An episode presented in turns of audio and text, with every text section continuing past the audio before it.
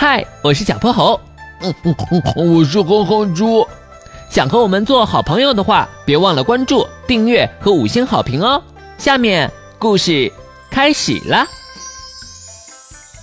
小泼猴妙趣百科电台春节特辑，美好无比的压岁钱。和许多小朋友一样，小泼猴可盼望过年了。除了可以吃各种好吃的，玩上一整天，还有一个重要的原因，他能拿到压岁钱。今天是正月初三，从初一开始，小泼猴就跟着爸爸妈妈到处拜年了。与此同时，小泼猴还收到了爷爷奶奶、叔叔阿姨的一大堆红包。盼星星盼月亮，可把我的压岁钱给盼着了。感谢爸爸妈妈，感谢爷爷奶奶、叔叔阿姨。小泼猴对着这些红包一本正经地鞠了个躬，接着他把红包放在了床边，准备让他们伴自己入睡。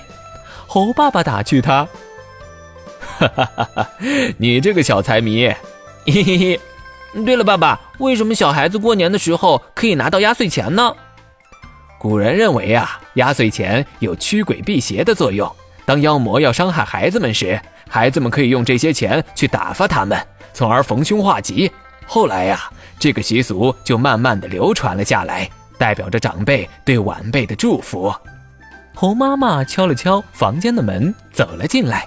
她轻柔的摸摸小泼猴的头：“小泼猴，今年还是和往常一样啊。妈妈先帮你把一部分压岁钱存起来，作为你的专属基金，等你成年了再还给你。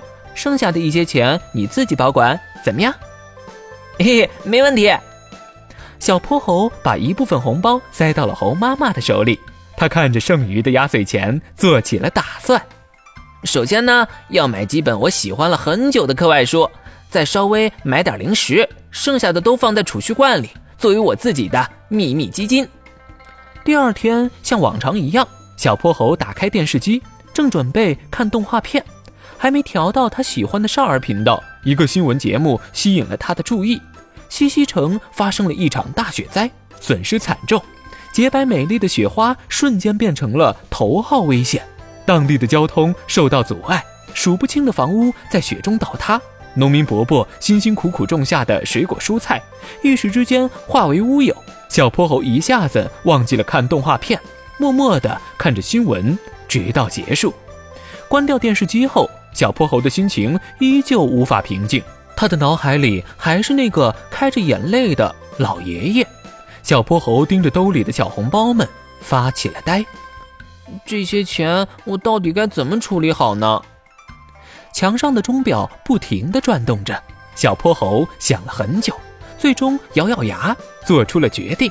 他跑到了爸爸的房间，认真地说道：“爸爸，我想把手里的零花钱捐出去，捐给西西城受雪灾的人们。”爸爸起初愣了一下，随后哈哈大笑起来。他欣慰地摸了摸小泼猴涨红的小脸蛋儿，说：“这一次，爸爸要给你点个大大的赞。行，爸爸陪你一块儿去。”与此同时呀，哼哼猪还在为他的压岁钱怎么花发愁呢。小朋友们，你们有什么好主意？快快留言，告诉我们吧。